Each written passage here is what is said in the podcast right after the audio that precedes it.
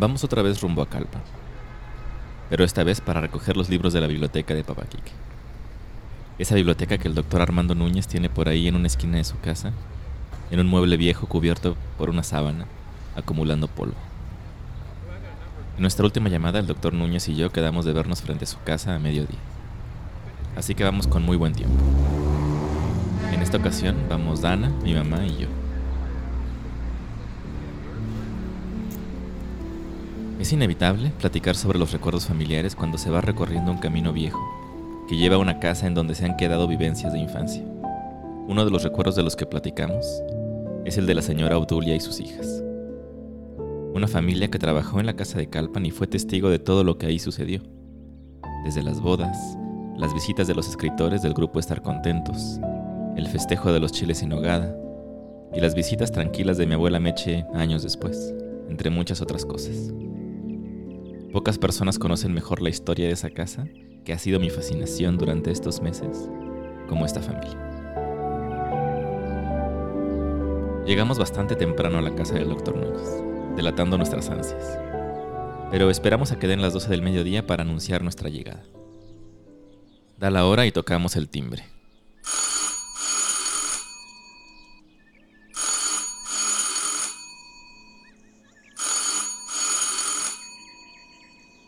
Decido entonces marcarle al doctor una, dos, tres, hasta cuatro veces. Y nada. Comienza a invadirme la sospecha de que el doctor Núñez nos hizo venir desde la Ciudad de México hasta Calpan y nos dejó plantados. Pero bueno, ya que estamos aquí, decidimos caminar por la plaza del pueblo y la iglesia en donde se casó mi abuela Meche.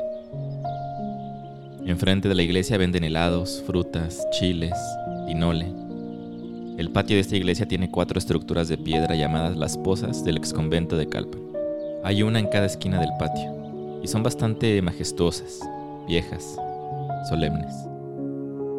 Me cuentan que Papa Quique, siendo experto en la vida de San Francisco de Asís, solía dar recorridos contando la historia y simbolismos de estas posas. Durante nuestra caminata por el pueblo, platicamos con varias personas. Nos va quedando claro poco a poco que a nadie le sorprende que el doctor se haya desaparecido de repente, sin explicación, sin aviso, sin disculpas. Claro, pudiera ser que haya habido alguna emergencia médica que requiriera su atención, pero cada vez más parece ser simplemente que el doctor no es demasiado confiable en cuanto a su palabra se refiere. Lo sé, suena fuerte lo que estoy diciendo, pero es inevitable llegar a esta conclusión cuando tomamos en cuenta lo que sigue. En el episodio 3 descubrimos cómo fue que el tío Coco, lamentablemente inmerso en un problema con el alcohol, perdió control sobre la casa del bisabuelo, hasta que esa terminó en el descuido y finalmente en manos de uno de sus amigos de borrachera. Nadie más que el doctor Núñez. La cantábamos en cada momento que estábamos chupirules. Sí. Y la cantábamos calpanquín. Sin embargo, la transacción de compra no fue tan directa como uno pensaría. Durante nuestras horas de espera para ver si el doctor daba señales de vida, nos enteramos que el tío Coco le había vendido originalmente la casa al esposo de la señora Obdulia, al señor Trinidad Caro, es decir, a la familia que había trabajado durante décadas en la casa del bisabuelo. Este es un dato importantísimo. Este dato tiene todo el sentido del mundo. Que la casa se la queden quienes la cuidaron durante tantos años. Sentí alivio cuando supe esto. Alivio de que el tío Coco, en medio del torbellino que era su vida, Tuvo el acierto de pensar que la casa estaría en buenas manos con esta familia tan querida para Papaquique. Sin embargo, es fácil confundir a una persona con un problema de alcoholismo. Llevarla al baile, como decimos en México. Y al tío Coco se lo llevaron al baile con la casa de su papá. Y Coco le vendió la casa a mi papá. Lo que sigue a continuación es parte de una conversación con las hijas de la señora Odulia, en la que nos cuentan el desenlace de esta historia jamás antes contada. Pero, este, pues como agarró servicio y eso, ¿verdad? Un día llegó el doctor Armando y le dijo, ¿sabes qué? Pues vete desocupando la casa porque ya es mía. Y le dijo mi papá, ¿pero por qué? Dice, si yo ya entregué dinero, o sea, mi papá le entregó dinero ah. al señor Coco, ¿verdad? Sí, el doctor se puso muy pesadito y dijo, yo no quiero pelear, regrésenme mi dinero y quédense con la casa. Porque si no, ahorita la casa estuviéramos nosotros. ¿En serio? En serio. Hicieron eso. Eh, lo emborrachaban, ahora Lo emborrachaban al señor Enrique y era ahí, ahí era. Ahí lo agarraban. Ajá, y el que se dio cuenta todo fue mi tío Silviano, usted lo ha de conocer, el de Sí, sí, enfrente. me acuerdo, sí. Ese fue el que se dio cuenta de que el, ahora el doctor le hacía los papeles y supuestamente le entregaba el dinero. Y no, porque el doctor Núñez se agarró esa casa a mala, la mala. Ya, El shock de todos es evidente. Jamás nos habríamos imaginado que así habían sucedido las cosas. Se aprovechaban, lo emborrachaba. Imagínense como esa casa. Todavía habló mi mamá con, ahora con Coco. Es que bueno, porque él se lo ofreció a ellos, ¿verdad? Les vendo la casa, dice, pues se queda, dice, tú toda la vida trabajas con mis padres y qué sé yo, es que se te quede. Si yo tengo la seguridad que algún día lleguen, pues mis familiares, mis, mis hermanas, mis sobrinos, yo sé que ustedes le van a dar, pues así, lo que sé yo, en quedarse acá, en, ¿verdad? Sí, sí, ustedes saben que sí, adelante, por eso, y mi papá dice, ¿cómo ves? Pues dice mi papá, si tú quieres, pues la compramos. Y fue así. Entonces, pues ya salió con eso. Y ya después mi papá dijo, ya viste qué jugada nos hizo. Ya, pues mi mamá ya no dijo nada. Dice, pues ni modo. Dice, mire, ya está perdido.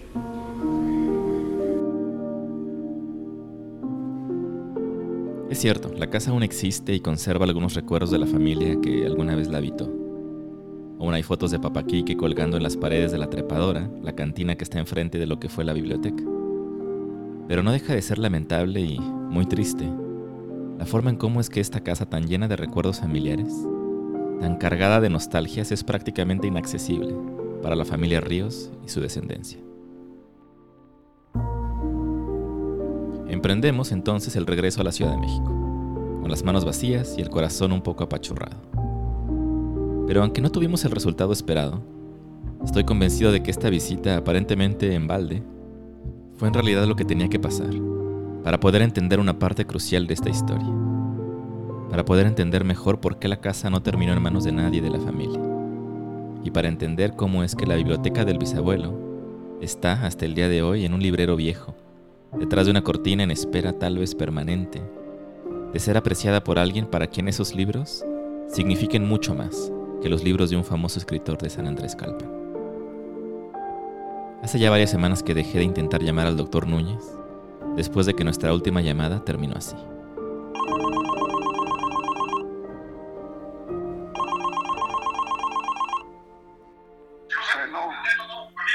Hola, buenas tardes, doctor Núñez, ¿cómo está? Habla Carlos Arroyo.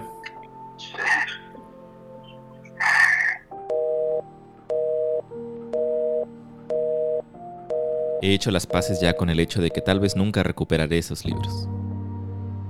Ha sido una lección importante de, de desapego y de dejar ir.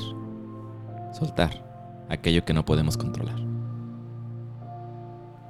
Estos encuentros con la casa de Calpan me han dejado clara la riqueza que hay en la materialidad de los recuerdos.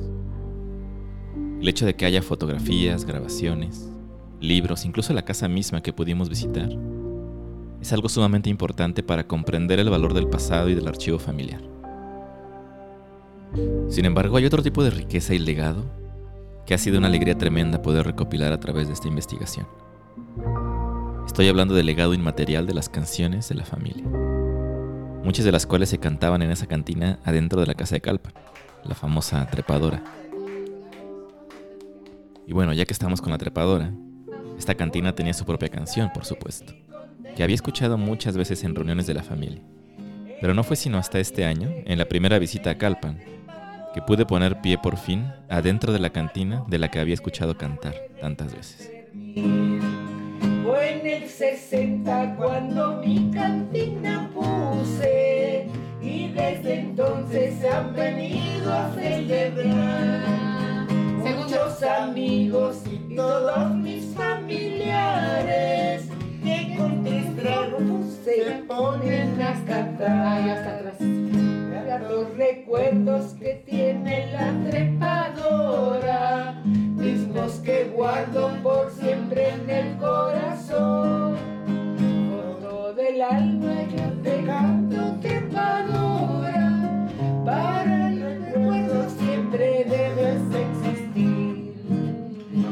más de cuatro años hacer una compilación del cancionero familiar.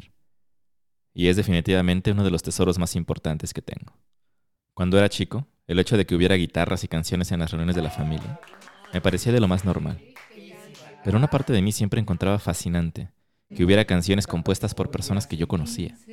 Me encantaba enterarme de que, por ejemplo, Mechita le había compuesto una canción a mi prima Joana, o que mi tía Mari le compuso una canción a su hija, María José, que mi tía Malena entraba a concursos de composición y le hizo una canción a la ciudad de Toluca y a la alcaldía de Tlalpan, o que el tío Coco había compuesto esa canción que todos en la familia conocemos, llamada Los zapatos al revés.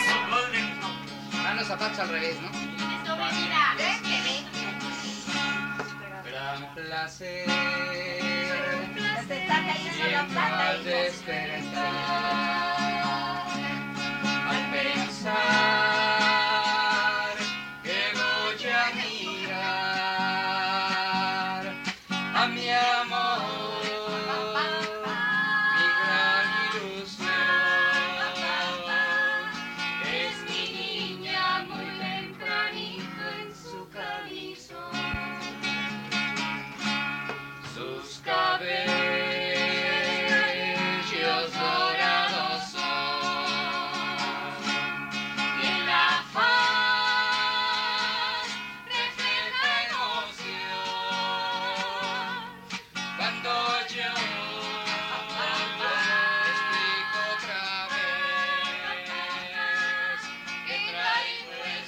Gracias a Lulú he podido tener acceso y digitalizar varios cassettes en los que se puede escuchar la vena artística de la familia Ríos. No puedo no sentir una conexión estrecha con ese impulso artístico, con esas ganas de contar algo, apreciar o reflexionar sobre un sentimiento a través de una creación, ya sea musical o literaria. Es algo que siento que también recorre mi sangre. Estoy seguro de que muchos tenemos nostalgias por cosas que no vivimos. Y en uno de estos cassettes ocurre algo que cada vez que lo escucho me hace sonreír. Estas reuniones familiares grabadas en cassettes no solo eran convivios y fiestas, también eran oportunidades para traer nuevo material, nuevas canciones. ¿A?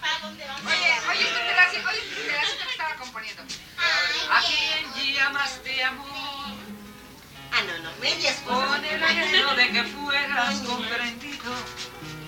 ¿A quién miraste pretendiendo adivinar la pasión que en ti había nacido? ¿A quién llamas de amor cuando abrazado a su cuerpo estremecido eternizaste su calor y fue tu abrigo? ¿A quién llamas de amor?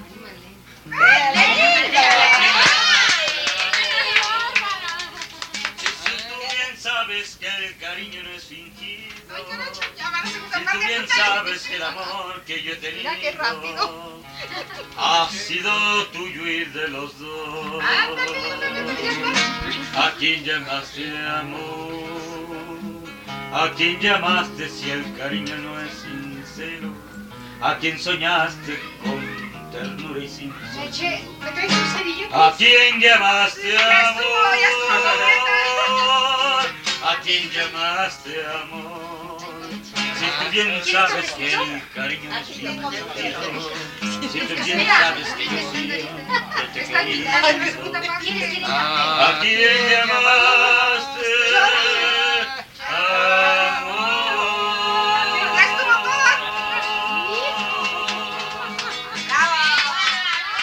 Este es un cassette grabado el 13 de marzo de 1992. Y acabamos de escuchar cómo la tía Malena trae una canción a la mitad que ha estado componiendo. Y el tío Coco le termina los últimos versos en ese mismo momento. Ese es posiblemente uno de mis momentos favoritos de todos los cassettes que tengo. Y un momento por el que siento la nostalgia de lo no vivido. Acuérdate de mí. Cuando cuentes tu historia, no debes omitir la parte que me toca. Este episodio podría ser básicamente un playlist de las canciones de la familia. Pero es momento de pasar adelante con un personaje cuya historia ha quedado pendiente. Es momento de hablar del padrino de mi abuela Meche y uno de los mejores amigos de Papá Quique, el artista convertido en fraile, José Mojica.